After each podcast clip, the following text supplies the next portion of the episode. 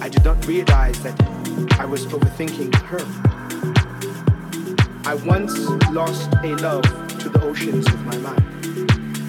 I became influenced by what others were telling me about the current situation, but the situation was that I loved her.